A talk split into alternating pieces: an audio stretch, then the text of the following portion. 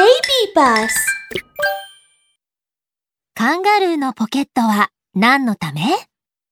ある森でカンガルーのお母さんに赤ちゃんが生まれ、動物たちはみんなとても喜びました。ねえねえ、知ってる？カンガルーのお母さんが赤ちゃんを産んだんだって。やったー。また新しいお友達ができるじゃん。赤ちゃんを見に行こうよ。ほらほら、早く動物たちは生まれたばかりの赤ちゃんを見に、カンガルーのお母さんのお家へ行こうとしていますが、サルくんがそれを止めました。ちょっと待って僕のママが言ってたんだけどね。カンガルーのお母さんはまだ赤ちゃんを産んだばかりだから、お休みしないといけないんだって。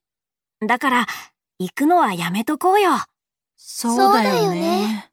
でも、カンガルーの赤ちゃんを見てみたいわ。みんなががっかりしていると、サルくんがいい方法を思いつきました。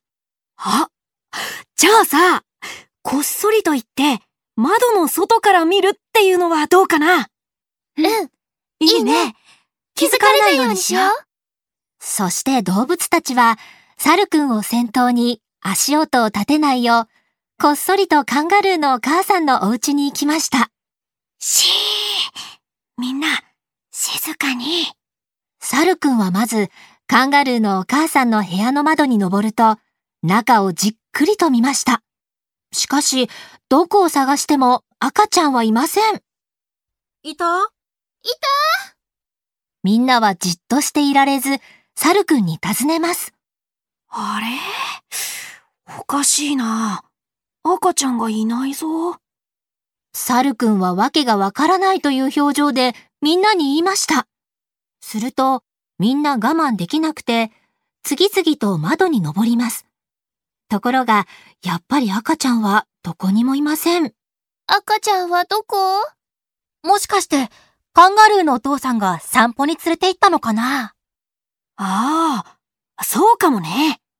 でも、カンガルーのお父さんが戻ってくるのをみんなでじっと待っていたとき、リスくんが突然言いました。ねえねえ、みんな気づいてる？カンガルーのお母さんのお腹にポケットがあったでしょ？あの膨らんでるやつ。あれって、なんだろう？食いしん坊のうさぎちゃんは考えてこう言いました。ポケットの中にはお菓子が入っているんじゃない？私も自分のポケットにいつもお菓子を入れてるよ。いつでもどこでも好きな時に食べられて、とっても幸せなの。うさぎちゃんはそう言いながらよだれを垂らしました。サルくんが口をすぼめて何かを言いたそうにしていたその時、ぴょーん、ぴょーん、ぴょーんという音が聞こえてきました。あ、カンガルーのお父さんが帰ってきたこれで赤ちゃんに会えるねしかし、カンガルーのお父さんは食べ物以外には何も持っていませんでした。カンガルーの赤ちゃんは一体どこにいるのでしょうか？みんながひそひそと話していると、まあ大変。カンガルーのお父さんに気づかれてしまいました。あれ？みんな、こんなところで何をしているんだい？実は、うん、僕たち、カンガルーの赤ちゃんが見たくて来たんです。ははは、そうだったのか。おいでおいで。中へどうぞ。やったみんなは嬉しそうにカンガルーのお母さんの部屋に入りました。そして中をよく見渡すと、あれ？赤ちゃんはどこ？赤ちゃんはここよ。みんな、こっちにいらっしゃい。カンガルーのお母さんは自分のお腹の少し膨らんだ小さなポケットを指さして言いました。わあ、ポケットの中にいたんだカンガルーのお母さんはお腹のポケットを開いて眠っている赤ちゃんを見せてくれました。中に入っているのはお菓子じゃなくて、赤ちゃんだったんだ。すっごく小さいのね。ピーナッツぐらいの大きさしかないわ。カンガルーのお母さん、どうして赤ちゃんをポケットの中に入れているの？ポケットは何のためにあるの？